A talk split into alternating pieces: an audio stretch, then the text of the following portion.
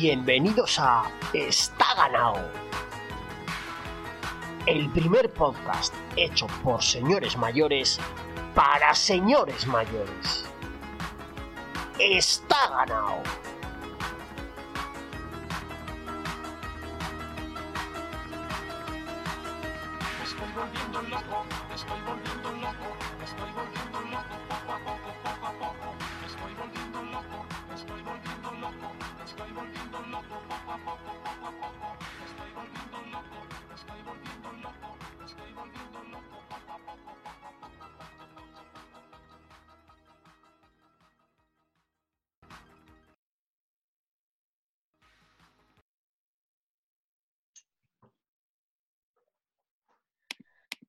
Pues sí, sí amigos, otra semana más. Nos hemos vuelto a juntar un grupo de señores mayores para hacer las delicias de otros tantos señores mayores y señoras mayores y señores mayores incluso. Porque, porque esto que empezó casi como una broma, eh, lo que está claro no- nos llega feedback, nos llega vuestra respuesta y se está convirtiendo, convirtiendo perdón, en un fenómeno de masas. Ahora mismo prácticamente no hay gasolinera Camps en España que no sintonice este programa cada vez que se estrena. No hay hogar del jubilado que se ponga semanalmente su dosis de está ganado.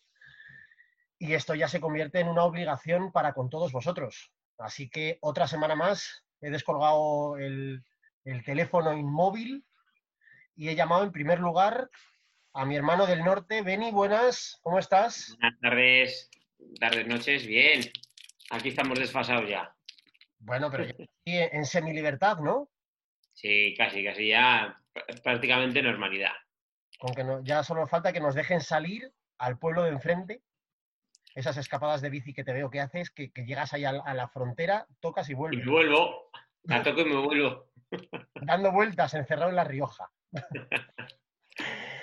y también he descolgado el teléfono inmóvil para llamar a mi otro hermano, eh, ya no sé en qué dirección, porque como siempre me critica cuando digo estas cosas, eh, pues hacia abajo, ¿no? Hacia el otro lado, hacia hasta la rotonda de las tres culturas.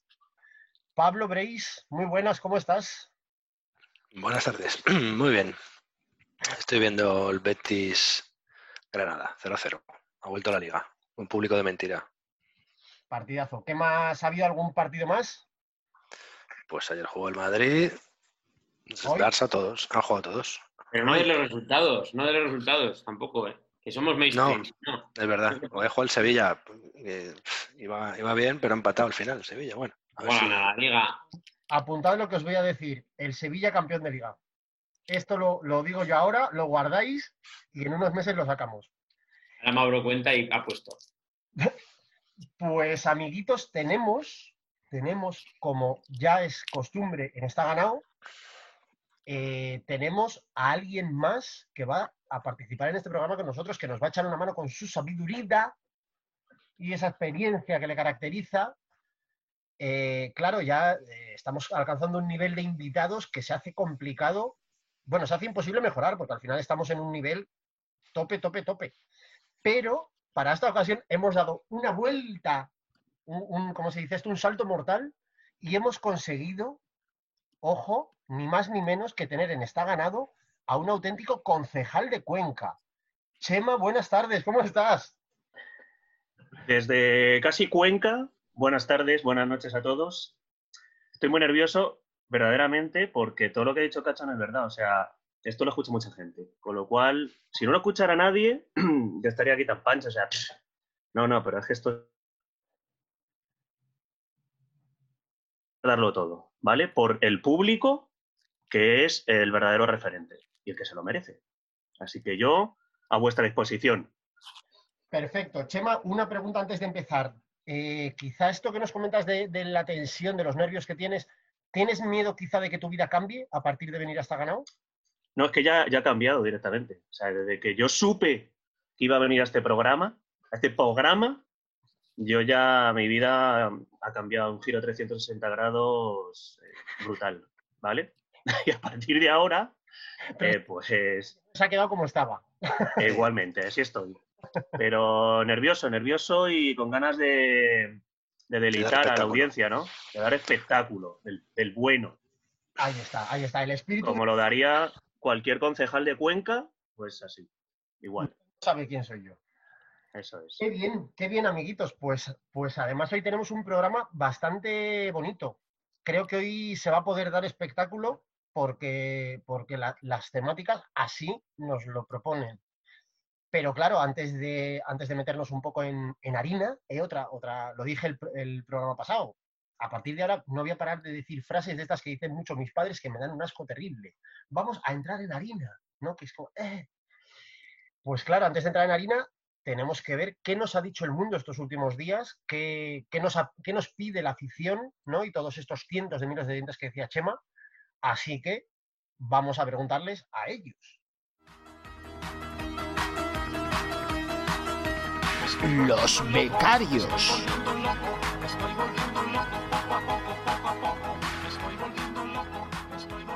Evidentemente, esto solo nos lo pueden aclarar los becarios.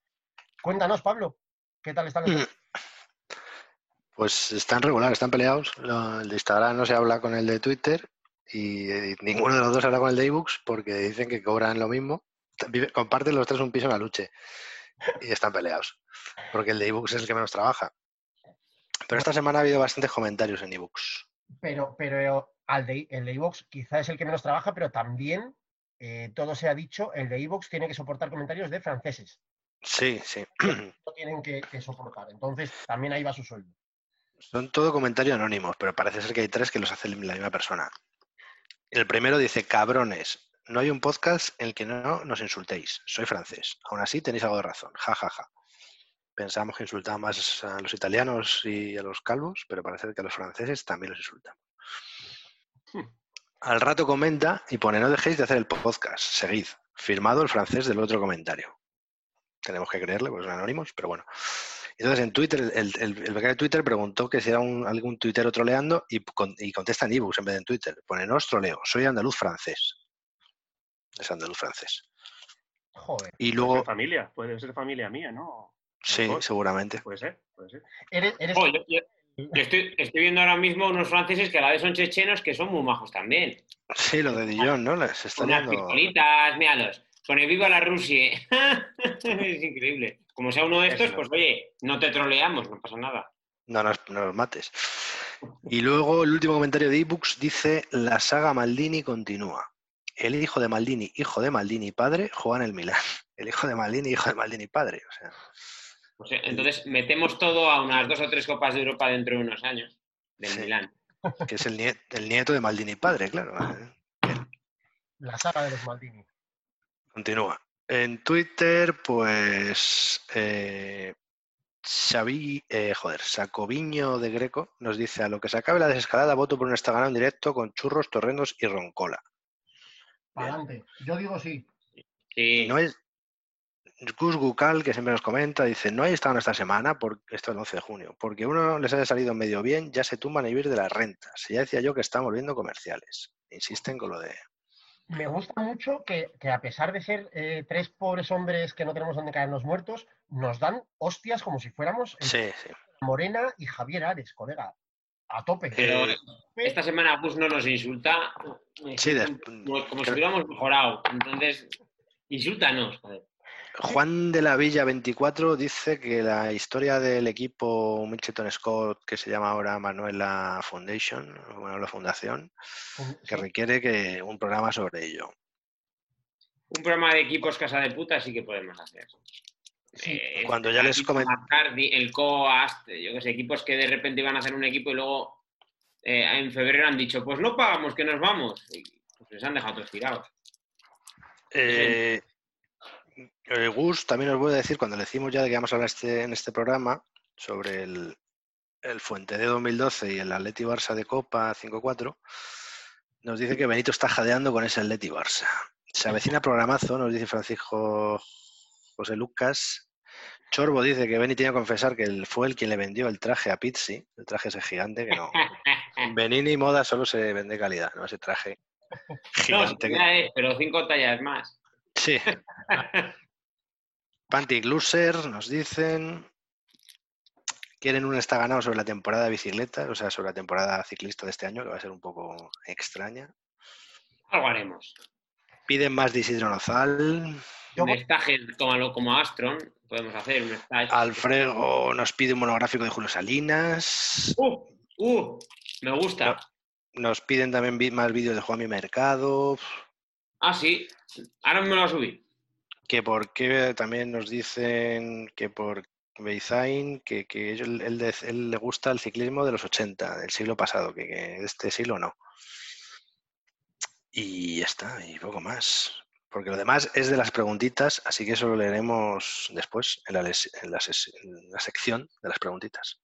Eso para luego, pero que conste que estoy mientras nos cuentas lo que nos pide el público para que vean que esto no es, no es una ópera bufa. eh, estoy Un apuntando. sapo bufo. Eso, un sapo concho.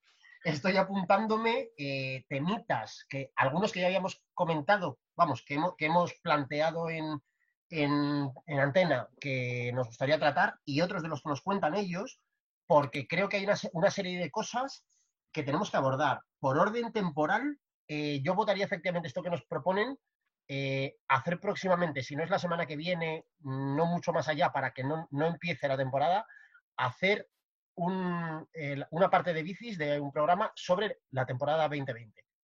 Porque está, el calendario y también por hacer una. Podríamos hacer una.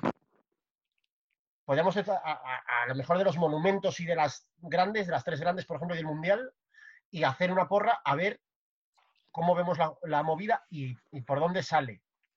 Un tropelcho. Yo, me parece que puede estar curioso incluso lanzárselo también a nuestros oyentes, a los que quieran meterse, y hacemos ahí una, un kinigol, a, a ver quién acierta algo, a ver quién tiene huevos Pero- este año, algo. A los que quieran meterse y a los que quieran jugar la porra también. Correcto. Más cosas, lo de Julio Salinas de Alfrego, apuntadísimo. Tenemos, tenemos ahí, igual que hicimos un, un monotemático Zubi, creo que Salinas es otro tronco en, en toda la dimensión de la palabra que se merece un, un programa. Y, y el de los hermanos tenemos por ahí. Hemos hablado. eh, equipos troll, vamos, e- equipos fake como Manuela Fundación, que decía Beni, esto lo tenemos, o sea, vamos, el otro día hablamos de, de, mm, de Ulrich. ¿Cómo se llamaba el equipo al que se fue de Telecom? Que también era otro El. Coast. Bueno, al, al Coast. Bianchi. Y luego Bianchi, porque les dejó tirados Coast. Eso es. Eh, bueno, pues ahí hay una serie de, de equipos trocotro que creo que también sería curioso hacer una- un programa sobre ello. Y además en este podríamos incluir, ya sé que soy un chapas, pero eh, les comentaba ayer con, con Pablo y con Beni, estoy volviendo a ver el documental de Movistar y creo que sería muy interesante hablar también, meter a, Movistar a lo mejor, o hablar de este caso, de, desde luego, de- del año 19 de Movistar, eh, porque hostias. Hemos hablado en algún programa del funcionariado vasco, hemos hablado de, hemos atizado a, ciclistas y a, y a don Manolo Sai y a mucha gente, pero, pero creo que lo de Movistar es para, para desgranar porque de verdad que es para meterlos en la cárcel. Así que creo que eh, nos lo apuntamos y si os parece bien, amigos, eh, iremos dando salida a todos estos temas porque hay leñita para dar, hay para dar espectáculo, que es a lo que venimos aquí. ¡Wow!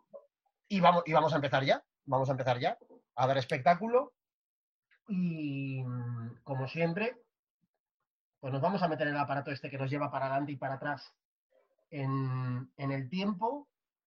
Y hoy nos vamos para atrás casi ocho añitos. Vamos a empezar las bicicletitas y nos vamos al verano de 2012, a septiembre de principio de septiembre de 2012, el 5 de septiembre concretamente, y nos vamos a mi pueblo, nos vamos a Santander.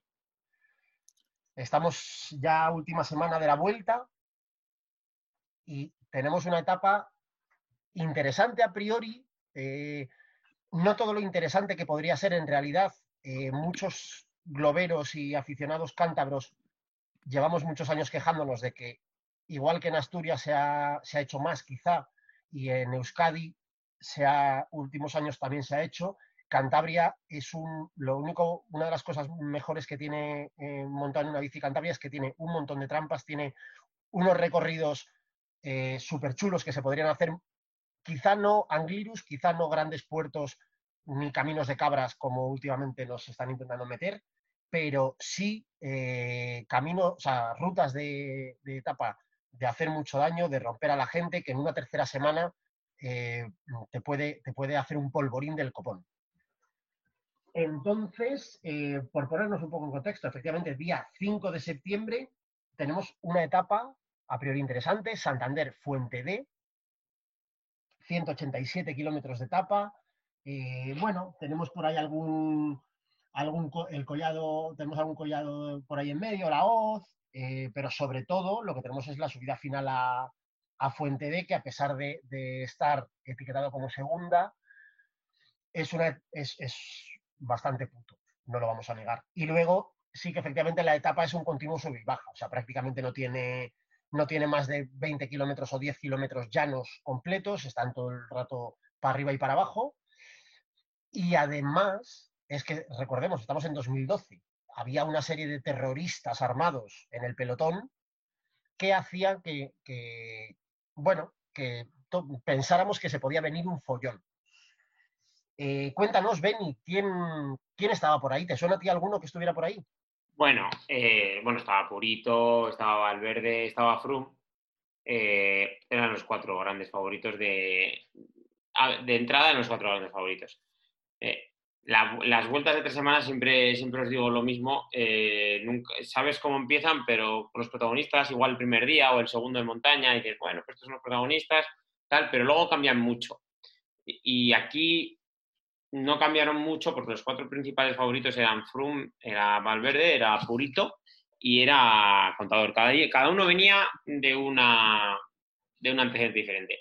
Eh, mm, venía de dejar ganar a Wiggins el Tour. Dejar ganar, como quien dice, no, no, ya me entendéis lo que os digo. No visteis ese Tour, ¿no? Dejar, Que- dejar ganar, dejar ganar. Sí, prácticamente deja ganar. Eh, Purito venía de perder el Giro. No sé si visteis ese Giro. Eh, lo perdió él. O sea, tío más fuerte de la montaña que no quiso, guardó fuerzas, él mismo lo dice, ¿eh? Mm, no quiso jugársela demasiado en la montaña eh, y luego pierde el, el Giro en la última contrarreloj. Y de hecho, le- él lo reconoce, le duele más perder ese Giro que, que esa vuelta. Un tío que podía haber ganado la vuelta y el Giro el mismo año. O sea, estamos hablando de cosas serias. ¿eh? Eh, y luego tenemos a Valverde a Contador, que los dos volvían de una sanción. Valverde volvía a la sanción que había estado desde eh, mayo de 2010 hasta enero de 2012, sancionado. Realmente era una sanción de dos años y con, de forma retroactiva desde enero de 2010 hasta, hasta enero de 2012. Le quitaron todos los resultados de esa mitad de año de 2010, pero había estado año y medio sin correr. Y Contador venía de estar sin correr prácticamente ocho meses, desde enero del- de este mismo año, de 2012. También le hicieron lo mismo que le hicieron lo mismo que a Valverde, le quitaron resultados de forma retroactiva, quitaron un giro, bueno, le quitaron varias cosas, pero se presentó en la vuelta Contador nada más habiendo corrido el Tour de Bélgica, creo, algo así. Eh, y bueno, pues, pues hombre, era un tío favorito, pero, pero no piensas que un tío que ha estado parado tantos meses pueda, pueda ganar la vuelta. Más o menos esos son los antecedentes. También os digo, ya que vamos a poner, para centrar un poquito ya y para ir directos a la etapa, eh, la vuelta, bueno, sale en Pamplona, vuelve al País Vasco tal, ya de forma segura, o sea, de forma no segura, quiero decir, con certeza no hoy vamos a volver a probar, no. Eh, Pamplona, Viana, eh, bueno, es Navarra, pero bueno, Ollón, Baracaldo y tal. Suben Valdez Caray, que van todos de la mano, y ahí Valverde pierde algo de tiempo, se da, no me acuerdo exactamente. ¿eh? Eh, creo que se cae y siguen tirando el resto, y Valverde llega descolgado de Caray, que por cierto es un puerto que subí la semana pasada, no me acordaba que fuera tan duro. Eh, y luego, en todas las en todas las llegadas en alto, llegan Valverde, Purito y Contador, pero siempre le saca algo de tiempo Purito a Contador, por el push final que tiene. Y entonces eh, llega, no sé con cuántos segundos, seguro que Brace lo sabe, a la etapa eh, Purito, Purito sobre Contador. Entonces eso, eh, no es la etapa señalada. Ya la última etapa se- señalada para que Contador pudiera dar la vuelta a la vuelta, la redundancia, vuelta a la vuelta, era la vuelta del mundo, que era la penúltima. Esta no era una, una etapa nada del otro mundo. El día anterior en Cuito y Negro, eh, Purito le saca tiempo. En Covadonga le sacan tiempo. En, en Ancare saca tiempo. Segunditos, pero termina la moral. ¿eh? Entonces, bueno, ahora que he hablado yo mucho, eh, ya vendrá la sección de dónde lo estaba viendo yo, pero ¿qué recordáis vosotros de esa, de esa etapa? Joder, yo recuerdo la machada. O sea, tampoco, bueno, ya estamos metidos en, en- la etapa, con lo cual podemos hacer spoilers. Eh, contador que yo creo que ha sido, quitando a Valverde, el ciclista más espectacular de los últimos 10 años, tranquilamente. Más espectacular en cuanto a lo que hablábamos algún programa atrás.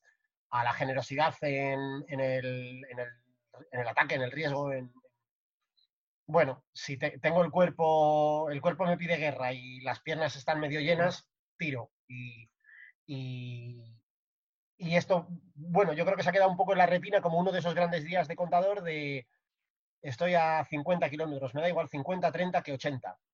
Me veo que funciono.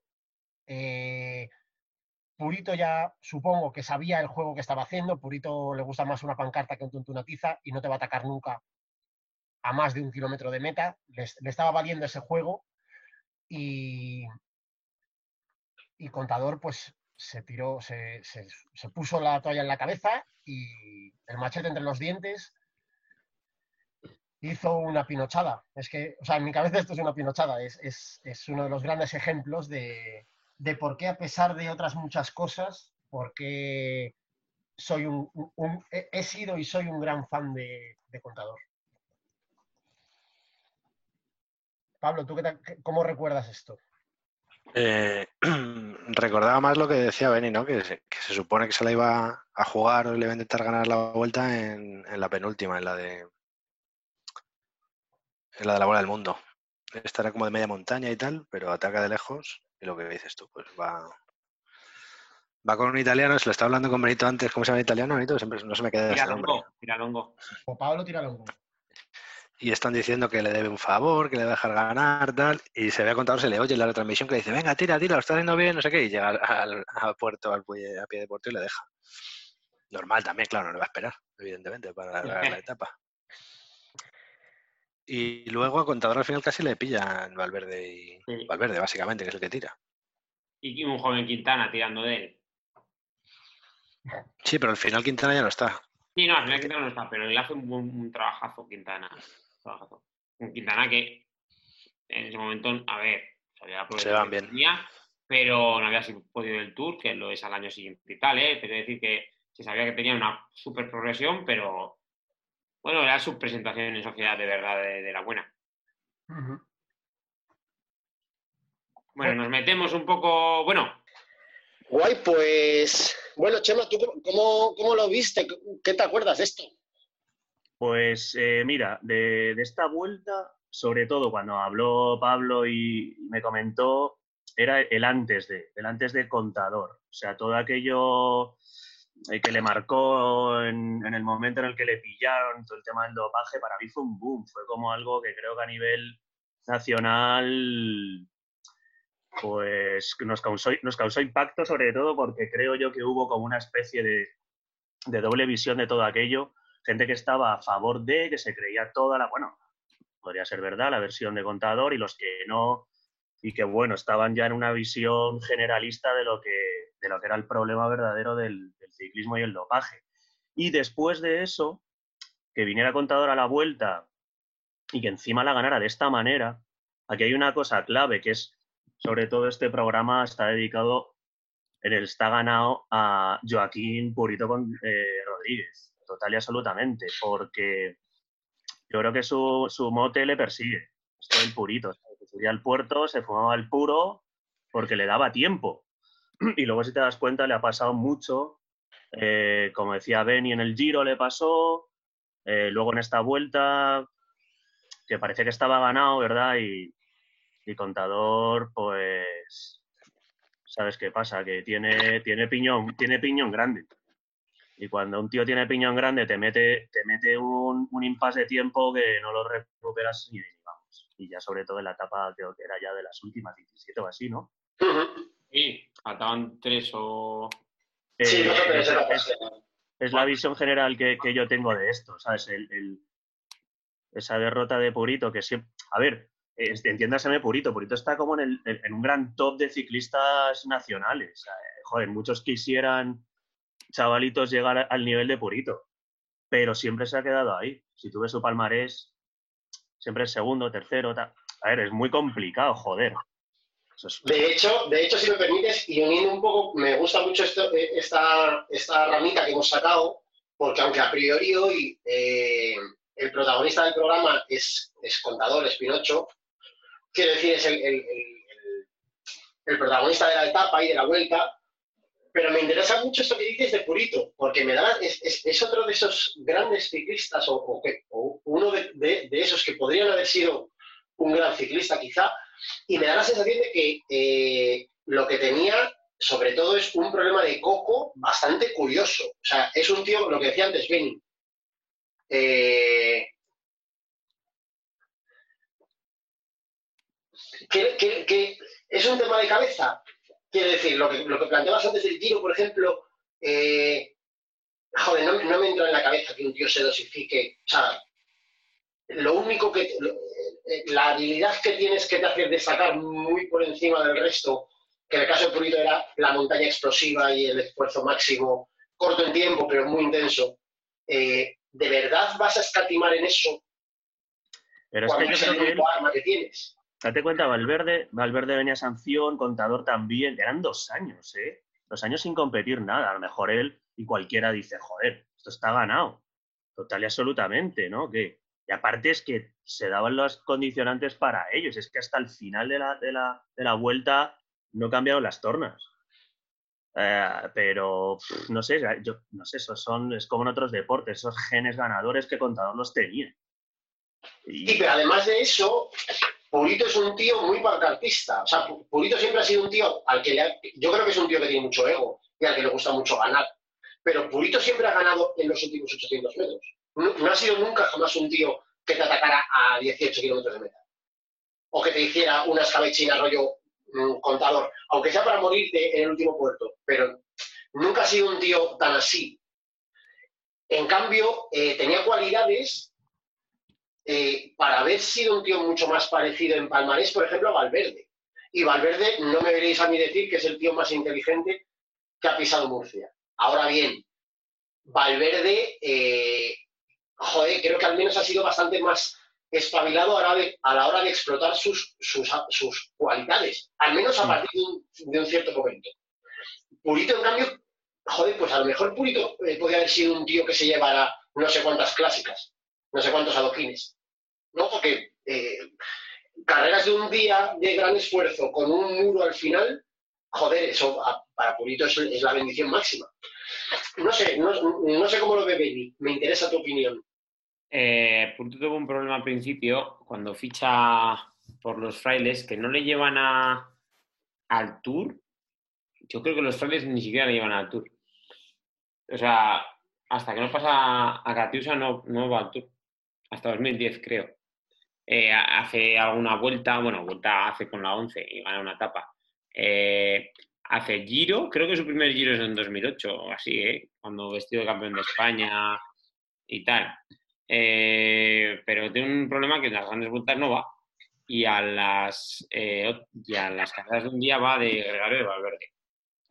Y también tiene otro problema. Bueno, otro problema. Eh, el tío vivía en Barcelona y, pues, bien, pues entrenas en Barcelona. Pero luego se cambia a Andorra, que, bueno, aparte de otras cosas por las que las- los ciclistas se cambian a Andorra, eh, que el, Como los youtubers. ciclista- el Twitter ciclista sabrá por qué lo digo. Aparte, pues de vez en cuando ya, aparte de todas esas ganancias que tienes por, por vivir en Andorra, y no hablo de dinero, eh, pues de vez en cuando subes a algún puerto, ¿sabes? No está mal subir puertos para entrenar ciclismo, ¿eh? No, no, no viene mal. ¿Eh? Porque mucho, en Barcelona habrá buenos puertos cortos, Barcelona ciudad, pero como Andorra no hay, ¿eh? o toda esa zona, cuando hace buen tiempo, claro. Entonces, eh, se dio cuenta de eso tarde, él mismo lo dice, ¿eh? lo, he escuchado muchas veces. Se dio cuenta de que cambiándose de, de residencia, pues tenía ese margen de mejora por varias cosas. Eh, tarde, tarde, ya, ya en el Catiusa prácticamente. Eh, y luego, hombre, luego el hombre se rodea bien en el Catiusa de gente de su, de su confianza, ¿eh? de Losada y esta gente, y de Moreno y tal, de Cigarrín que le llaman. Eh, y se rodea de gente que le va a trabajar a él. Y de hecho ese año, pues, pues, pues el Catiusa trabaja para él. Y en 2013 también. Eh, se lo monta bien, ¿eh? Se lo monta bien. Pero eh, tampoco lo puedes comparar con Valverde, no tiene las capacidades de Valverde. Pero luego cuando ha podido, se ha centrado también en grandes vueltas, pues no se centrar más. No digo que no lo haya corrido, ¿eh? pero como no tiene las cualidades de Valverde, no puedes estar a tantos. No, no ha podido estar a tantas cosas. ¿eh? Porque si te centras en las clásicas siendo un purito, no puedes ir luego a las vueltas y decir voy a rendir. No, eso lo hace Valverde y ya está. Por eso es Valverde. ¿eh? Claro, pero eso a lo mejor también tiene que ver, Beni, perdona que te interrumpa, eso a lo mejor también tiene que ver, no sé si es un complejo o una mala prensa, eh, pero eh, con el traumita que hemos tenido siempre en España con las clásicas, la poca gente, los ciclistas españoles, fuera de que no haya habido grandes equipos españoles que apostasen de verdad, por mucho que diga don Eusebio en, el documental de Movistar, no ha habido realmente equipos españoles que hayan apostado de verdad por las clásicas. Estoy viendo, repasando la trayectoria de Purito, sí que efectivamente es curioso. Bueno, al Giro ya va en el 2001. Ah, va. No. Sí, sí, en el 2001 hace el, el 80 en el Giro. Luego vuelve en el 2005 y en el, 2000, ya en el 2008 hace el 17. Pero en, en clásicas, eh, bueno, en el 2005 hace segundo en San Sebastián, en 2009 hace segundo en Lieja y tercero en el Mundial de Ruta. En 2010, segundo en la flecha balona.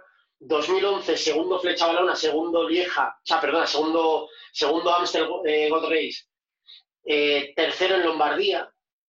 En 2012 gana la flecha balona y gana Lombardía. 2013 vuelve a ganar Lombardía. Es decir, probablemente Purito sí que era un tío para, para haberse dedicado a ganar clásicas y hacer su vida ciclista en clásicas. Y no meterse en lo que tú dices, no liarse a, a vueltas de tres semanas que probablemente no tenga sentido. A ver, eh, no, no es que. A ver, que luego anduvo en vueltas de tres semanas. ¿eh? El tema. eh, no eres Valverde. Entonces, eh, el año que Floj.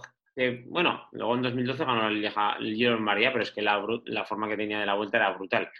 Pero eh, muchas veces no puedes abarcar todo. Sí, claro, es que estamos hablando de un ciclista, un ciclista top, pero es que si lo comparamos con Valverde, pues, pues cualquier ciclista se queda empequeñecido. De todas formas, también pudo haber ganado su mundial. Y de ese Ya. mundial hablaremos un día. De ese mundial hablaremos un día porque, claro, el mundial de 2013 de Florencia, ese mundial lo tenía en las piernas, pero ahí fueron cenutrios todos en la, a la hora de la táctica, ¿eh? O sea que un año después puede haber ganado el mundial. Es que es así. Ujú. Es Pero eso puede ser también, puede ser un poco mezclar de las dos cosas. O sea, que por una parte el tío se haya querido. Es curioso, no me acordaba yo de esto, efectivamente, que, que llegara al Tour de Francia, debutar en el Tour de Francia con 30 palos. 31, que ya es tardecito. Pero, pero que por un lado el tío nunca se haya centrado una etapa, en ¿eh? clásicas. Debuta, debuta en 2010 y gana y gana una etapa. Sí, sí. Y debuta el año de su debut hace séptimo. Quiero decir, no es ninguna broma. Pero por un lado eso y por otro lado que efectivamente a lo mejor de cabeza igual tampoco es el más espabilado de su clase. Quiero decir, con todos los respetos, pero que a lo mejor no es el tío más, eh, más cuerdo y más, más sensato, igual que hemos hablado en algún otro programa, que hay muchos ciclistas o, o bastantes de los grandes ciclistas, tienen un tiro pegado, el mismo Valverde, el mismo Contador, eh, el mismo Ulrich, el mismo Armstrong. Eh, bueno, pues probablemente sean varias de las causas que hacen que, que Purito no haya llegado a, a- a tener tantos grandes éxitos como podría haber tenido. Cerramos paréntesis, cerramos ya la rama esta que era una ramita, pero que nos hemos ido a Kentucky, Pensilvania. Y si os parece, queridos, volvemos un poco a la etapa. Pero hay que decir quién gana la etapa o. No, no, no, no, no. no. No hace, no ¿no? El Mira, señor, vuelta. el señor X gana la etapa. Igual, no sé. A ver, que nos critican ya todo. Entonces, eh, un- eh, una de las mm, cosas interesantes de la etapa es que no se vio el ataque de contador en. ¿Dónde fue, Cachón, que es tu territorio? En el, en el collado de la hoz.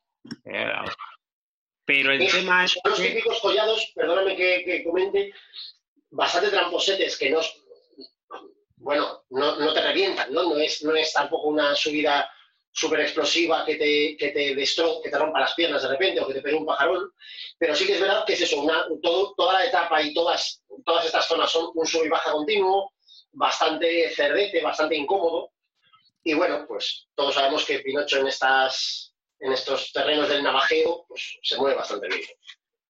El tema es que ya lo había intentado, no sé si en el caracol, no, no me hagas mucho caso.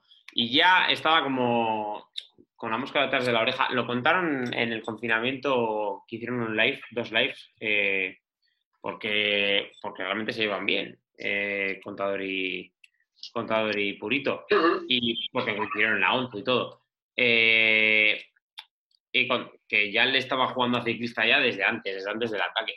Y de hecho el ataque lo vemos con, en un vídeo casero de un tío que estaba en la cuneta y tal. O sea, no es que lo viéramos ni siquiera a la vuelta, no es que grabara, eh, bueno, Televisión Española no es que grabara y no conectara, sino que se ponía a conectar y ahí es cuando grababa. Entonces no vemos eh, el ataque. Y entonces eh, el tema es que eh, Purito, a ver, es la decisión que tomas. ¿eh? Eh, Contador tenía gente delante eh, y Purito, pues cuando te ataca un tío como contador y te quedas por fuerzas, tienes dos opciones.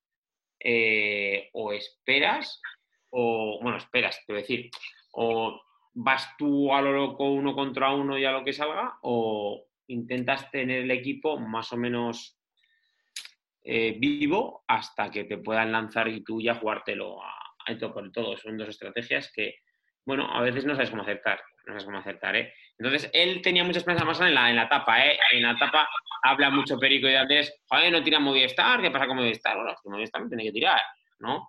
Pero claro, luego en la entrevista se queja un poco, no se queja, pero dice, bueno, queríamos que iba a tirar Movistar, ¿no? No, Movistar está para ponerte a ti la banderilla cuando estés jodido. No Claro, está para ayudarte a, a defender el liderato. Sí, sí, estaba, además Valverde estaba, pues en esta etapa, si no recuerdo mal, eh, Contador estaba como a medio minuto, 26 segundos, 28, una cosa así, y Valverde debía estar en torno a dos minutos. O sea, Sí, estaba más o menos cerca, pues ¿a qué, qué va a esperar? Sí. Efectivamente, pues a tan como pueda. De hecho, gracias a esta etapa hace segundo. Es decir, que es que Valverde estaba a lo suyo, no tiene que estar a que Purito deje o, de, haga o deje de hacer. ¿eh?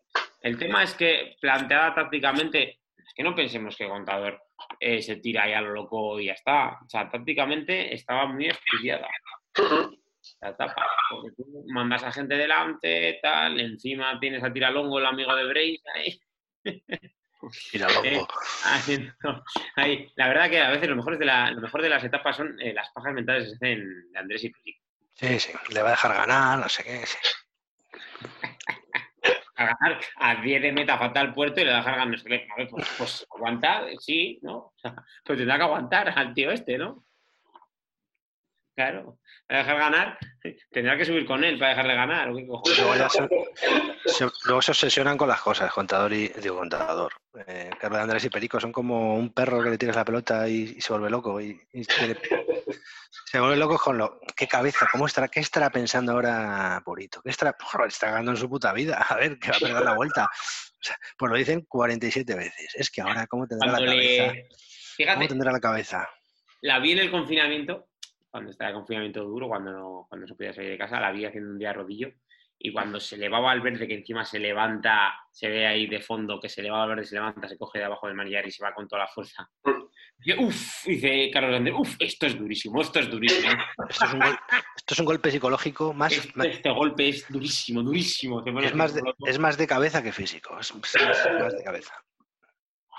Todos lugares comunes, tío, es increíble. Que llevan 20 años comentando y no salen de ahí.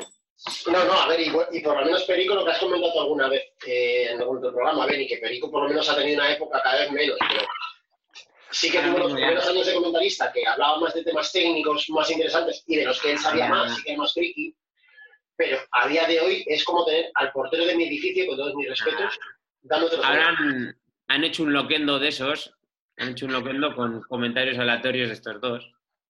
Y ya solo cambian los nombres los ciclistas. Es una cosa de. Uy, qué duro, grande Alberto, grande Alberto. ¿Cuántas veces? ¡Qué generoso, qué valiente! Qué esfuerzo, qué esfuerzo. Bravo, Luego Alberto, cuando se iba a retirar, cuando se iba a retirar siempre decía, ¿cómo le vamos a echar de menos? ¿Cómo le vamos a echar de menos? Grande Alberto, grande Alberto.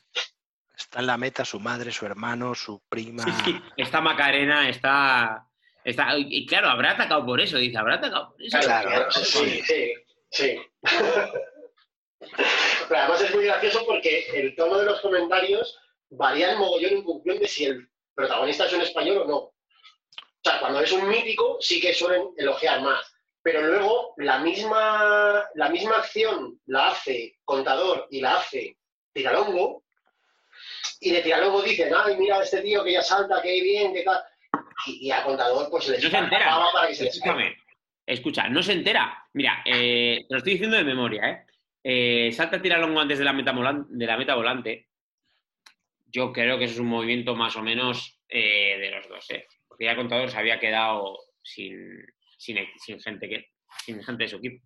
Y claro, eh, un tío como Contador siempre tiene la mosca detrás de la oreja que ayuda a mucha gente a ver si alguien tiene algo debajo del capó, como en Fast Furious, a ver qué tiene esta gente debajo del capó, me cago en esos, que van no sé cuántos navajeros. Entonces, Tiralonco eh, hace como un ataque para la meta volante y, y se va y sigue y sigue. Y claro, dice Contador, pues yo me voy y se va con este. Y claro, como son amigos, eh, de cuando coincidieron en, en Astana, pues le hace un trabajito, hace un trabajito majo, pero hasta que se dan cuenta de que se han puesto de acuerdo estos dos tíos para tirar, pues, pues eh, es que al final yo creo que no se no se dan cuenta. No se dan cuenta. Oye, pues parece, pues es interesante este movimiento. Sí, además está guay, está guay que lo que dice, lo que decíamos antes, que se montan sus propias películas y luego se las comentan entre ellos. Porque, porque empieza a hacer cuentas Carlos Andrés y, y Purito perdía el primer puesto y el segundo, pero ganaba el maillot de la combinada. Y dice, no sé, Perico, uno de los dos, da igual. Dice, va a tener que subir al podio a por el maillot, pero claro, no va a subir contento hoy, porque claro, ¿Con qué la- cara la vuelta.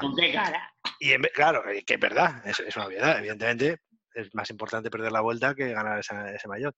Pero es que luego se comenta en la película, claro, pero si ha subido todos estos días contento ganando el maillot de líder, tendrá que subir también esta vez a recogerlo. Sí, sí, claro, tiene que subir, pero no va a subir contento. Están viendo un etapón de la hostia, que nos vamos a acordar Sí, sí, sí. puta vida, y están hablando del puto mayor de la combinada. O sea, Pero esto es curioso porque también pasa con, con la otra eh, eh, eh, la otra matrimoniada que hay en el ciclismo español en medios, que son Alex y, y Chozas, y que al final es bastante parecido. O sea, a mí me llama mucho la atención eso, que, que tienen ya su historieta personal en paralelo con las carreras, con las etapas, y se dedican más a sus batallitas personales.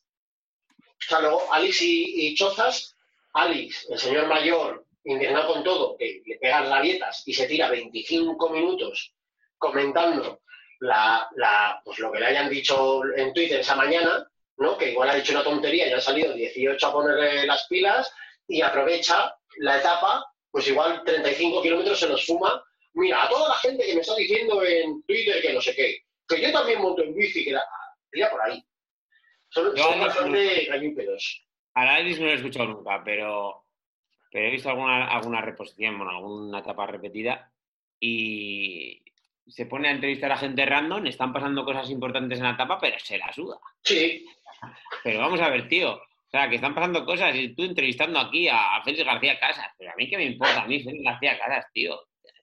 Está claro que estás, que están atacando centro de meta. Eso no, yo no entiendo. Pero bueno, sí, sí. O sea, tienen sus películas montadas como comentaristas y la verdad que te, a veces te llevan a su terreno y, y tú te pones a pensar, ¿y cuántos puntos la combinada? Y si Pedrito queda segundo, son dos puntos y uno más. Y, y dices, pero qué cojones. Es una exhibición y me estás haciendo pensar a mí del puto mayor de la combinada. Tú, Chema, eres periquista y Carlos Andresista, antiperiquista y anticarlos Andresista. Eh, es lo que decís. eh, se, han, se han enrocado en, en muchos comentarios absurdos, pero le han pasado a muchos comentaristas en, en muchas áreas deportivas, ¿sabes? Que es que en el fútbol muchas veces igual. Están hablando de las medias de, de Cristiano Ronaldo y se tiran con ese rollo. En la radio pasa mogollón, ¿eh? Que ya les tienen que parar. El otro día no sé qué escuchaba yo en, en tiempo de juego y joder, se habían hecho cuatro o cinco jugadas, hablaban de paridas una detrás de otra. Y en el ciclismo, pues un poco igual. Estaban, ah, yo recuerdo, y es lo que decís, que Perico, pues con su experiencia, contaba cosas técnicas muy guapas. De ahora cambia este piñón porque la, la cadena no está tensa de no sé qué, ese rollo. Pero sí es inevitable que, no sé si por ellos mismos o por temas de directiva de la cadena les digan, no, es que mola más hablar de la familia de contador que les está esperando todos ahí. ey". Que yo- creo que es que ellos son más de pueblo que las amapolas. Y pero, pero envejecen muy mal. he de decir que son gran, sobre todo no, bueno, son- los dos son grandes comunicadores, Eh, creo yo, vamos, eh, me refiero que eh, no, no, no son unos losers tolainas. Es cierto que, bueno, ah, son muchos años, son muchos años y se sienten cada vez más a gusto y se les va la pinza. Y tiene mucho mérito, además, tiene mucho mérito, Chema, que efectivamente son muchos años. Pues mira, hoy, estaban, hoy han echado la repetición entre deporte a la tarde. Yo creo que era la vuelta 97 o la vuelta 99, puede ser. ¿Cómo se llamaba, cómo se llamaba este hombre de bigote de toda la vida? González. De Semur. Pero ¿Eh? Pedro González. Este es- estos dos son los grandes herederos de este hombre. Bueno, es que que Perico empezó con Pedro González Eso y es. Carlos Andrés le hacía la moto. Cuando, o sea, Carlos Eh. Andrés a día de hoy sabe muy poco, lo decía antes Beni. Pero Carlos Andrés haciéndole moto a Pedro González, Carlos Andrés podía estar viendo una novillada en, en Murcia, porque no sabía dónde estaba. De verdad que era espectacular. Y antes, por lo menos, yo viendo, escuchando de fondo la, la retransmisión de, la, de esta etapa, ya te digo, creo que era del 99 o algo así. Si no recuerdo, lo estoy diciendo de cabeza, pero Perico se debió retirar en torno al 94, más o menos, y poco después de retirarse empezó a comentar. Entonces, en aquella época, por un lado, Pedro González era otra escuela de, de narrador. Al menos en cuanto a voz, en cuanto a carisma Sí, y tal y cual, era más cercano a García, ¿no? Y a esos grandes comunicadores. Y Perico le daba ahí el rollito de Ah. fricadas. O sea, yo siempre recordaré una retransmisión. Fíjate que no recuerdo la etapa, pero sí recuerdo a Perico contando eh, qué etapa fue Beni en la que reventó Riz a Indurain eh, Utacam. en Otacam, correcto. Riz, por lo visto, aquel día eh, pidió a su mecánico que, que montara un plato grande bastante pequeño. Pues que no se lo preguntaran a Nozal. pues le montó un plato, un plato grande, pues no sé si eran 42 o, o muy pequeño. Para, eh, en el puerto que tenía pensado eh, atacar, eh, quería jugar un poco con el rollo psicológico y que los demás le vieran subir con el plato grande. Y esto es muy curioso porque Indurain años después, esto lo ha contado en entrevistas. También él, claro, descubrió la trampa y ha dicho, le zumba cojones que este tío, no solo a nivel deportivo y táctico tal, sino incluso a nivel psicológico, jugó con nosotros y nos hizo, un- nos hizo una trampa. Claro, yo le veía que de repente pega un tirón con el plato grande metido y, es que me hundo, porque yo con el pequeño estoy asfixiado y claro, eso ya... Bueno, pues son detallitos de este tipo. Yo esto ya te digo que lo recuerdo perfectamente cuando lo contaba Perico. Eh, a mí eso es lo que me mola de Perico. ¿No? Al final, o sea, a mí un, un tipo que ha sido ciclista lo que me puede transmitir es su experiencia, sus conocimientos es. técnicos y tal. Eso, Eh, eso es lo si que me transmite eso, fíjate lo que debe decir. Incluso le perdono que no sepa pronunciar la palabra contrarreloj. Que también le zumba cojones que Perico con 63 años. Sí, Perisur Bañeras de Vigorra. y contraloj. Contraloj. Me sí. Que, mira, la última, la última vez que Perico, y, digamos, influyó, no influyó en la carrera, trajo un, bueno, eh, que se le vio técnicamente a Perico puesto en algo, te lo digo en serio, ¿eh? Eh, fue eh, cuando Pereiro se pone líder, bueno, se pone líder no, cuando Pereiro se pone líder, pues fue a Budón, Bidón y tal, luego Landi se pone líder, y cuando a Landi se da la pájara de que caen siete minutos, Ujú. eh, Perico les había dicho a los de en ese momento Islas Baleares, que son los frailes de toda la vida, les había dicho que, que tiraran en el puerto anterior, de creo que era el Alpedúez, que tiraran a muerte bajando para que no comiera ni bebiera. Y entonces al día siguiente, en el Marca, en el As, al día siguiente le dicen, "Eh, eh, Perico les había, salen los, los frailes, Perico nos había dicho, oye, que no coman, que no beban, que no sé cómo. Pero no supieran ya, eran 25 años andando en bici también. Bueno, eh, nos había dicho que forzáramos un poco la bajada, que la gente no pudiera comer, no pudiera beber. Y abren la retransmisión al día siguiente, que es el día de Disneylandis, además. a ver la transmisión los dos con el ego hasta arriba. Y dice, bueno, y el gran protagonista de ayer, aparte de Pereiro, es Perico. Perico por decirles que no comieran en la bajada. Quieran que, los enemigos no pudieran comer en la bajada. Digo, joder. Pero es la última vez que, haya, que he visto que haya dicho eh, Perico algo conforme a la carrera, con detalles técnicos o algo que, algún consejo o algo, ¿sabes? Actual. O sea, hace 14 años.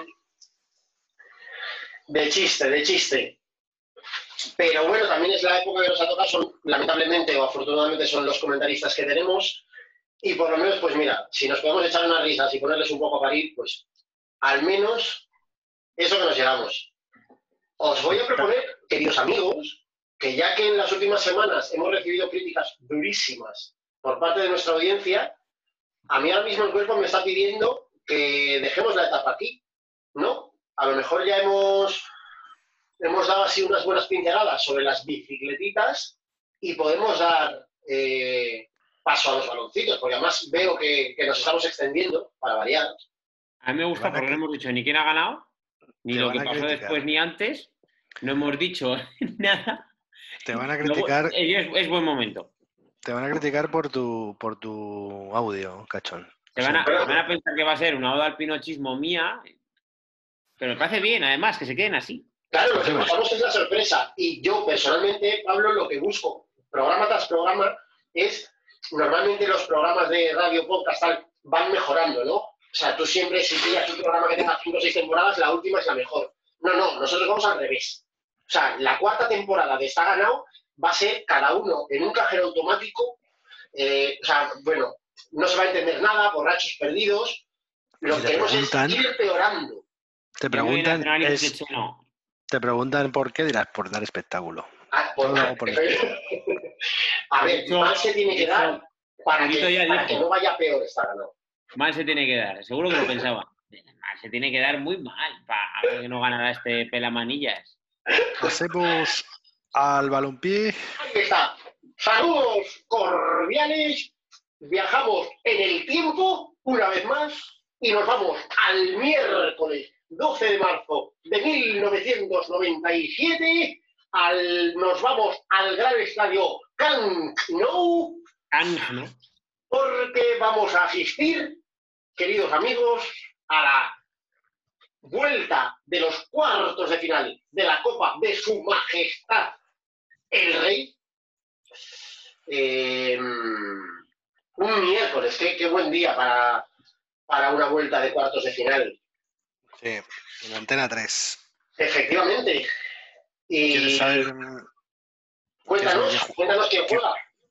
Pues en el Fútbol Club Barcelona, Víctor Bahía, Llora, llora un poco.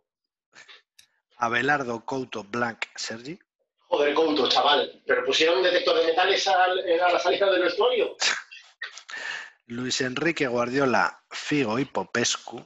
Popescu era un. Y De la Peña y Ronaldo. Nazario, poneos en pie y aplaudid, por favor. Y en el Atlético de Madrid, bueno, el entrenador del Barcelona era Bobby Robson. El segundo, Josep. Siempre negativo, nunca positivo. No, ese era Bangal, este es Bobby Robson. Sí, pero el segundo, ¿quién era? ¿No era Van Gaal el segundo de este? No, Mourinho. One. ¡Ay! Joder, casi. Oye, bueno, pero me ha acercado, me ha acercado. Sí, está prácticamente. Y en el Atlético de Madrid, el entrenador era Radomir Antic, que falleció hace poco. Eh, Molina, López, Santi, Prodan, Tony y Aguilera. Santi, chaval. Prodan, tío más malo. Babel, Paunovic, Caminero, Pantic y Kiko. Ojo, Ojo. Luego entraron Roberto Vizcaíno y Solo Zabal. Y en el Barça entró Pizzi, Stoichkov y Nadal. Roberto. El tío de Rafa. Y es otro partido que nadie sabe cómo quedó y que nadie ha visto nunca. En el que Pantic metió cuatro goles. ¿Dónde lo viste, Benín? Yo lo vi con mi padre en casa. Lo vi con mi padre en casa. Y te lo, vi entero. Mira, yo Me acuerdo perfectamente de que lo vi en.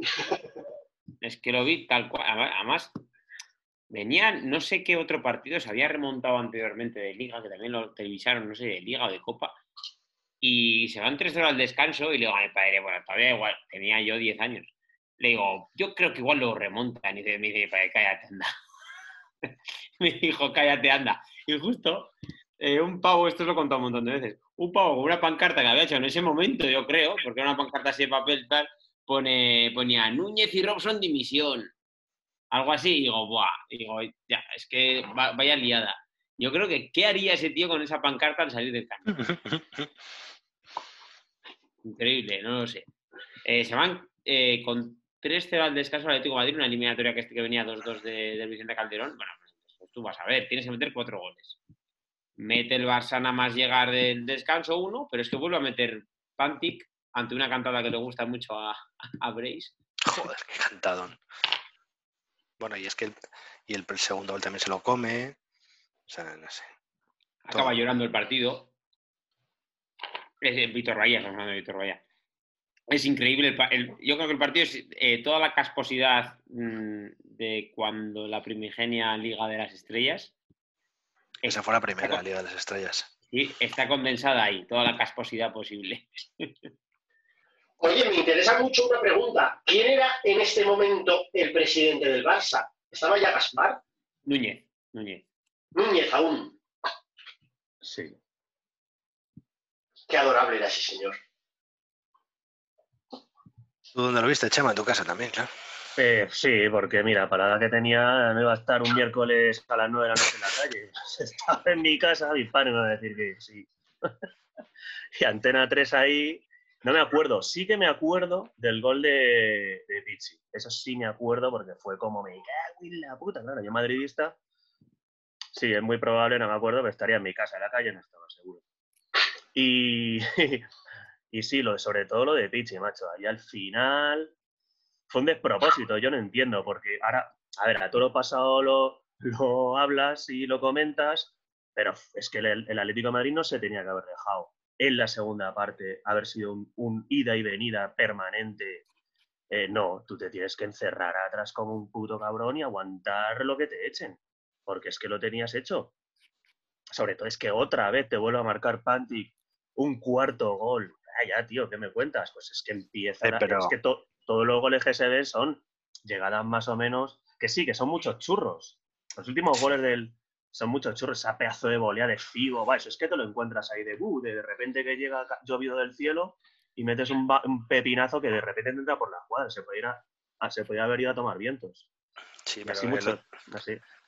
El otro equipo tenía a Ronaldo Nazario, ¿sabes? Que Sí, bueno, la sí. Ronaldo, que le da un pase de la peña que te cagas. gana la Sí, de la Recopa, la Liga la gana el Madrid a Capello, pero es que si ese año el Barça juega la Champions, la gana. No, no, ese, O es el año del, ese es el mega año de Ronaldo, está claro. Por eso. Luego al año siguiente Pero, va al. Inter y juega la UEFA y la gana también. O sea, No, si Ronaldo es que en ese momento era el referente mundial. Pero no sé, tío, yo veo que, que, que se dejó llevar el Atleti no sé cómo. Eso es un poco un despropósito de, de partido del Atleti, así de claro. Pero bueno, la dinámica del Barça, lo de siempre. Pues, pues sí, pues sí, otro está ganado de manual, que al final pues, pues no estaba tan ganado, claro. También es cierto que, a ver, no quiero hacer yo de abogado del diablo, pero, pero siendo el Atleti troncos, pues al final, o sea, el Pupas es, es, es muy de, estar ganados.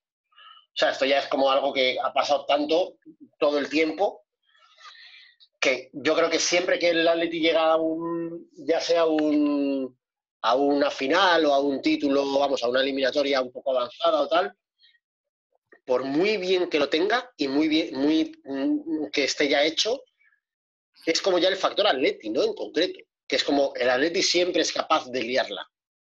A ver, una cosa, aparte de todo esto que dice de Atleti y tal, que en- conecta bien con eso además. A vosotros, que además teníamos la edad de verlo con nuestros padres, que yo lo vi con mi padre, a vosotros, eh, ya que cuando el partido ya entra en Stoikov y Pixi, ya ves al Atlético Madrid, pues lo típico, pues ya está, cuando está el Atlético Madrid así, que ya sabes que está para caer. Siempre, se da igual además qué plantilla tengan y es la mentalidad que tiene. ¿eh? A vosotros no os, ha- no os pasó, a mi padre es que es muy así, eh, que entra Pixi y dice, mi padre, es que esto me acuerdo, dice, uno de estos dos lo va a meter. Sí, uno sí, de estos no. dos, seguro que alguno de los otros los pasó. Y Sí, sí, sí, sí. lo clava. Es que esto a mí me ha pasado ho- hoy mismo con mi padre, porque le he dicho, ¿de qué vais a hablar? No? Del partido de tal. Bueno, Y claro, el comentario clásico. Ah, bueno, claro, sí, lo, lo del Barça, lo de siempre. Es lo de siempre, lo del Barça, ¿sabes? Que como ya es algo que está interiorizado en... Claro, el del Barça dirá que el Madrid es lo mismo, la remontada épica del Madrid, papá y babá. Y el Pero- Atleti, pues sí. pero el Atleti, lo de echarse para atrás y perder al final.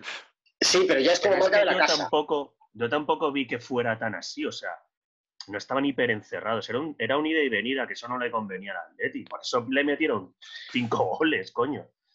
Yo creo que deberían haberse un poco cerrado mucho más atrás, creo yo. Vale, eso es lo que hablo de que es hablar a posteriori y tal igual.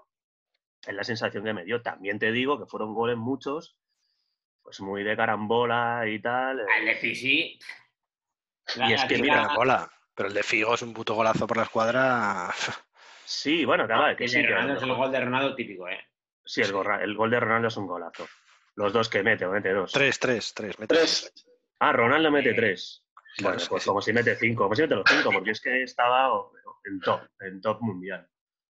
Pero bueno, pero, pero joder, es que mira, el Atlético de Madrid venía del doblete, o sea, era un súper Atlético de Madrid. O sea, es una plantilla muy hecha, con jugadores. Sí, pero si Pues fichas a Prodan, a Prodan. Y, y Prodan. Tenía una gran plantilla y luego Prodan. Y Paunovic. y bueno, coño. y- Hombre, Pauno, Patic, pero- Antich le costó 75 millones de pesetas, ¿eh? Y, Joder. y se salió. Era hijo de un entrenador de Logroñés. Patic. Parece. No, Pau, Paunovic. Pauno, Ah, Pauno, Pauno, Sí. Antich llegó también tarde al- a la élite. Se me ha escapado antes, pido perdón a la audiencia, que se me ha escapado antes quién ganó la copa, que no quería decirlo. Ni ¿Quién el partido ni la copa. No, no, no se dice, no se dice. Aquí no hemos venido a dar información. Pero, Solo opinión y mala. no, aquí hemos venido a dar espectáculo, no información. No, no Venga. equivocarse. Pues eh, hay una primicia ahora. Mm, voy a contar el chiste del concejal de Cuenca. ¡Vamos! Por favor, por favor. No, no, no. Sí, sí, a- además de verdad, te lo este, iba a decir más adelante, pero No. ¿lo vas a contar ahora? No, Cacho, mira, estamos en un programa serio, tiene audiencia, Al final. al final. detrás. Al bueno, final, pues hacemos una cosa. Vale, ahora vamos a terminar un poco lo serio, pero ya que últimamente hemos serio. cambiado el alegato de Pablo Breis por las preguntitas, hoy va a haber un pseudo alegato, más que un, un- un alegato, va a ser un memorial. De hecho, lo voy a llamar así, el memorial con R, ¿no? Y tú Memorial. vas a hacer un memorial de a Chiquito, a don Gregorio, Oh, yeah. Regalándonos su chiste, su famoso chiste del concejal de Cuenca. Que no hay metraje para eso, que es muy largo. Que eso, eso lo colgamos luego en otro. Hacemos un segundo programa que sea solo el, un- con- el chiste del concejal. Haces un corte y pega, eso es. Ahora nos vamos a ceñir a lo importante. Venga, pues eh, lo que os decía, como, como ahora nos hemos metido con la moda esta de que ya no queremos hacer el alegato, ¿no? Yo tengo mi teoría propia, que es que Pablo, que es más vago que la chaquera guardia, pues todas las semanas, o, o- o vago o odiador. A lo mejor es que no hay gente más a la que quiera hacer alegatos. Entonces, ahora se ha cambiado, ¿no? Y, y ahora vamos a las preguntitas que ya inauguramos la semana pasada. Entonces, adelante con los datitos y las preguntitas. Cuéntanos, Pablo. A ver, el alegato tiene que surgir de dentro, no se puede preparar. Si no surge, pues se hace la nueva sección de las preguntitas y los datitos. A ver, ¿alguna Las- vez te has sacado el, el alegato, te lo has sacado algún día un poco del puchero a mitad de programa, ¿eh? Claro, a mitad, a lo mejor ahora sale, pero es que antes lo he pensado, un alegato Ronaldo, Nazario. Sí, sí, no hace falta, de la peña, no hace No, falta hacer pero una a Pizzi le podías haber hecho un alegato. Popescu. Bueno, la semana pasada inauguramos nuestra sección preguntando a, nuestros invi- a nuestro invitado, ese que se vamos a preguntar a José María, ¿cuál es el Venga. mejor, el mejor o el que más te gustó, el que mejor recuerdas cuando eras pequeño, te llevó tú para el Bernabéu o el Salto del Caballo? Sí, El mejor gol que has visto en directo en un campo de fútbol. en directo. Vale, bueno, mira. Mi primer gol, el, re- el recuerdo que tengo de primer gol visto en directo, te diré, muy mítico, es fue un Osasuna Real Madrid, Real Madrid Osasuna en el Bernabéu. 2-1 goles gol de, de- del grandísimo mexicano Hugo Sánchez. O sea, que fue un, un gran regalazo para mí. Mi padre me llevó al Bernabéu por primera vez y golazo de, De la quinta de los machos, de Hugo Sánchez, sí, señor. También te digo, Chema, que si viste, si viste un gol de Hugo en directo, esto implica que tienes más años que tres playas y dos bosques juntos. Se lo acaba de Era muy pequeño, pero sí, joder. No sé hasta cuándo estuvo jugando Hugo, pero vamos. Hombre, Eh, en Madrid es- Final de los 80, diría yo. Sí. No lo sé de memoria, pero vamos. Eh, y era asiento, asiento de hormigón. ¿eh? ¿No te creas tú que estaba yo sentado en sillón de plástico ergonómico? No. Que yo era su sillón de puro a cemento armado, macho. Así era el Bernabéu en aquella época, precioso. bonita historia. Eh, Es que es una historia preciosa, ¿verdad? Me han contado, ¿eh? Bien. Y ahora ya ¿Tienes vamos- alguna anécdota más de ese tipo que nos ha interesado mucho? Buf, mira, pues tengo un montón. Yo, yo, yo- yo- yo- yo soy entrenador, si yo soy entrenador, joder, de prebenjamines, aquí donde me ves. Ahora a vamos- marcar un... Me callo. Vamos con los, con los datitos y con la... El otro día pregun- la, la- la pregunta del jamón, guijuelo, era que quién había ganado en la edad moderna, porque en el Madrid de los años 50 hay un montón que ha ganado cinco Copas de Europa.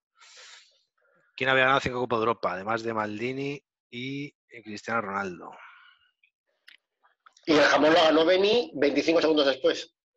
No, no, la semana pasada, no, el que acertó Beni fue quien había ganado Copa de Europa con tres equipos distintos, además de Perdón. que era, que era Eto'o.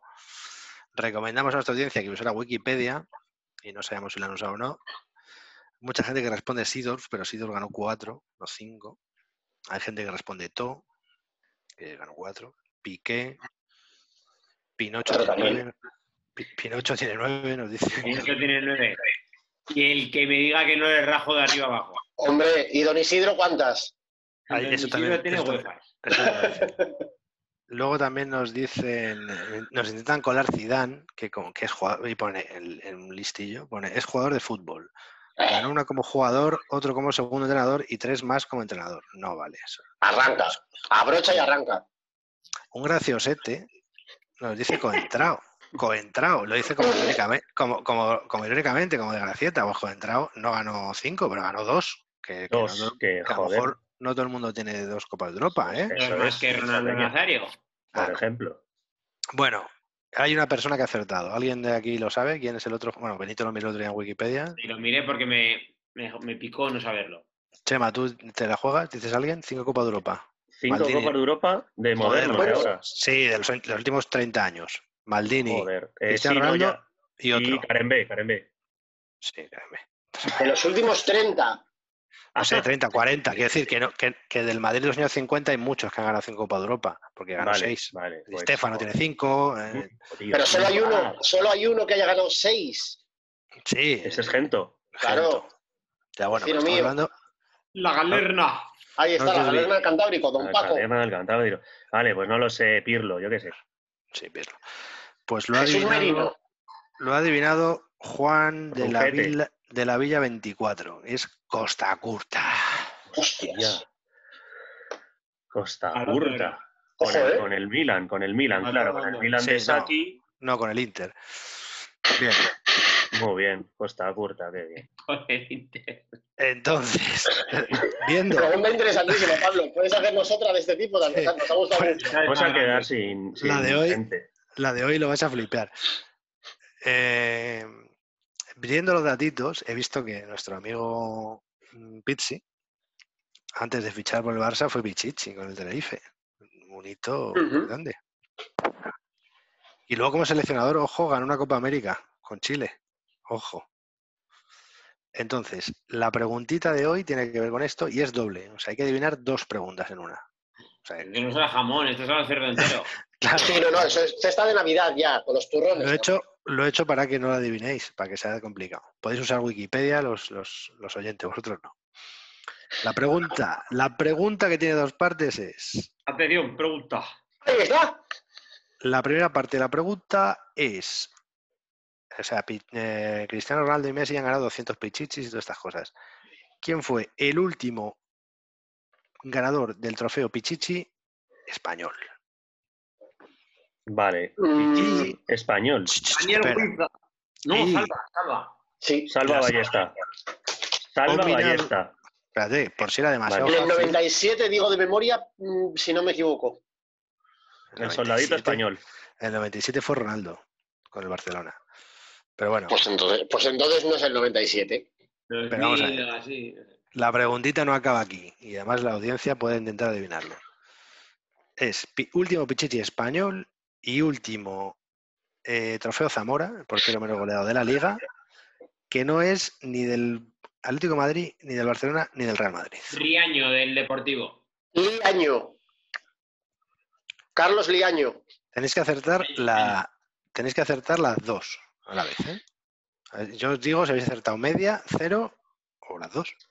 Venga, va, empieza, empiezo yo. Entonces, ¿Quién dices? Último Pichichi español. Español. Eh, ah, pues después de Salva le ganó un Pichichi Raúl a Rivaldo. Ahora me está acordando. Espera que piense un segundo. No vale usar la Wikipedia. Solo No, no, ahora la está usando aquí. Cachón la está mirando. Chacho la está usando. Yo no voy a decir quién es. Joder. Vamos, sí, yo, sí, yo sí. hubiera votado por Salva. Voto por Salva, quiere decir. Eh, Salva yo Ballesta. voto por Raúl.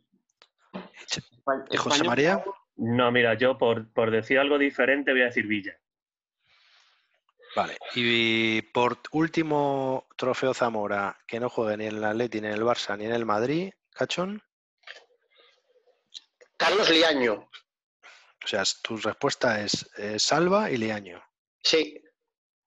Eh, Benito. Pero es hasta, hasta la actualidad. Sí, claro. Ah, vale. Es que Oblak ha ganado 200. Claro, es lo que te iba a decir. Claro, te he dicho que no juegue ni en el Atlético de Madrid, ni en el Ah, Fútbol vale. Barcelona, ni en el Madrid. Hostia, vale, vale. Y Habrá Courtois y. Víctor Sí, sí, Valdés. vale, vale, pues. ah. Yo- O sea, bueno, con, con un equipo que no sea de esos tres. Habrá alguno de Valencia igual. Sí. A ver, Benito, tu respuesta es Raúl y Cañizares. Cañizares. Chema, Yo iba a decir cañitonto, pero no sé si es cañitonto. Pero, a ver, eh, Dutruena ¿Cómo vale. era la pregunta literal, Pablo? El, el Zamora que no era ni Madrid, Barça ni Atleti. sí, que, que gana el trofeo sin estar jugando en uno de esos, de esos tres equipos. Pero no lo mires en internet. Que sí, sí, yo ya he respondido. ¿Qué más te da? Bueno, Chema, ¿qué dices? Dutruel, Dutruel, en el, en el Celta. Hostia. Qué buena. Habéis, no- habéis acertado eh, ni Pichichi ni Zamora, ninguno de los tres. Se lo dejamos como nuestro trabajo para esta semana a la audiencia, sin que miren. Wikipedia. Lo estoy mirando, va. Imposible. A la venga, esto, Sí. ah, es- lo has, has editado la Wikipedia tú, cabrón. El Pichichi, era- el Pichichi se puede adivinar, pero el, el Zamora era imposible. Por eso lo he hecho. Sí, Porque sí, la sí. semana pasada me, acer- me acertasteis muy rápido lo de. Lo de. Vergüenza. Bueno, pues oye, me han gustado las preguntitas de, de esta semana. Por lo menos eso, que lo- un poco más cabronas y, y además el 2 por 1 me mola. Me mola ahí que hagas como una combinada. El Hombre, Para un jamón guijuelo. Hombre, poca broma, ¿eh? Habrá que ver, habrá que llamar a Guijuelo a ver si nos patrocinan la sección. Porque si Yo, tenemos que... da- si puedes dar una pista, si quieres, para el Zamora. No, no. Es imposible, que ese es imposible. Bueno, pero imposible. que, aquí, que si no somos muy comerciales. La que si no somos muy comerciales, Beni. No van a notar la falta de aficionados. la pregunta ha sido Venga, porque Beni, por favor, te, te, te, te expulso. te expulso. Cuando lo he visto, digo, no, puede ser que este tío ganara un trofeo Zamora. No. O sea, es No, no, no, no, no, es una vergüenza. Porque Cuando de ese equipo yo hubiera dicho otro portero. Mira, Chema, de- del Celta lo ganó Pinto, ¿eh? No Dutrón. Ah, en la sí, ¿eh? 2005-2006. está, está Y cerca, está. Y Cañizares en la Pinto, por 2003-2004. Dios. Pinto, madre mía. Y Pablo Caballero con el Celta también. Joder, el Celta tiene. Y lo de Salva fue en el 99, no en el 97, amigos, pero no me iba yo también. Ah, bueno, bueno, estábamos ahí. Está Claro, ese, que Salva con el, el Bueno, Racing lo ganó. el, que- el que más cerca ha estado ha sido Benito con Raúl, pero bueno, fue en 2001. O sea, no, no ha estado cerca. Ay, Villa no lo ha ganado Amiguitos. nunca, ¿o qué? Villa, Villa no lo ganó nunca. No, no lo he mirado, ¿eh? Eso no lo he mirado. Amiguitos, me está dando mucha tentación esto de consult o sea, de mirar wiki, hacer un programa que sea mirar la Wikipedia, ¿no? Y grabarnos mientras decimos cosas de Wikipedia. pero ya me parece un poco exceso de caradurismo, ¿no? Y que esto sí que nos iban a acusar de comerciales. Y además llevamos ya un buen ratito, yo creo que hemos hecho un buen repaso tanto de las bicis como de los baloncitos. Mejor aún, sin decir qué pasó en realidad ni en las bicis, bueno, en los baloncitos un poco, pero de aquella manera. Ha marcado el Eh, el penalti. Bien. Correcto. Entonces estamos, bien- eh, estamos dando, bueno, buscando un poco cambiar a ver si así nos acercamos más a Carrusel nuestra audiencia. Deportivo. Y- Ahí está, carrusel deportivo. Son las Eh, las- laminadas de yeso. Dejad, de, dejad de boicotearme ya, desgraciados. Purito Rey. Ahí está, Pepe Purito. Qué bueno, ¿no? Eh, es nada, el amigos, futuro que de la está- radio. Que esto, esto, estás viendo, Chema, que esto, a- aunque luego la producción es muy buena y mejora muchísimo el nivel, en realidad somos tres putos monos con pistolas aquí haciendo la normal de carrito. ¿eh? No hay ni más ni menos. Concluye Pero esperamos, en cualquier caso, Caballero, caballero, caballero, ponche, caballero. joder, es que os voy a silenciar, anormales. que esperamos en cualquier caso, don José María, que te lo hayas pasado muy bien, Sí, que hayas me lo he disfrutado pasado este ratito. genial. y apúntate cómo se llega hasta aquí, porque esto es tu casa y esto queda, esta puerta queda abierta para siempre y cualquier vez en que quieras retornar. Amenazamos Bien. con llamarte, de hecho. Eh, ¿En qué redes sociales vamos a colgar el chiste? Eh, todas, ¿no? el, el chiste, el chiste va a ir especialmente en Tinder, porque Venga. hemos hecho un análisis y creemos que es donde más, donde más puede eh, funcionar. Pero fíjate, para que, para que no haya que, que romper, luego hacer una gran edición y tal, por favor, cuando tómate unos segundos si quieres para coger aire y prepararlo, y adelante. Nuestros micros son tuyos, Ahora ya. Por favor. No, no, no, no, no. No, Eh, No, yo- necesitas preparación. Sí, sí, sí. Que tú no sabes quién soy yo. Esto, Cal de cuenca, pero tú no sabes eh, que eso aquí no es nada. es que tú no sabes. eh, lo, lo haremos para una siguiente edición, ¿vale? Que la gente Para un la- telecupón. Estamos preparando es. este año, que además con la situación difícil que hay y tal, vamos a hacer un programa especial telecupón para que nos den donaciones y recaudar pues para, para ir a la Laurel luego. Qué bien. Gol de Sevilla no. ¿Eh? No, del Betis, del Betis. Ah, pero de Sevilla no. Este de uno que tiene No el te dejan, protegido. ¿eh? Un abrazo a todos los sevillistas desde aquí, ¿eh? Eh, eh, apuntad lo que os he dicho al principio. Este año el Sevilla gana la liga. Chema, mil gracias por venir a vernos y por estar con nosotros. Ha sido un placer. A, enorme, a tío. vosotros, ¿eh? Sois Abrazo unos enciclopedias fuerte. andantes, de verdad, ¿eh? Te lo digo Nos- de verdad. nos volveremos a, a- no solo a escuchar, sino a ver por aquí y a compartir radiofrecuencia muy pronto. Muy bien. Un abrazo enorme. Amigos, Beni, Pablo, norte, sur, este, oeste. Fenomenal el trabajo. Ahí está. Para la cinta. Mañana.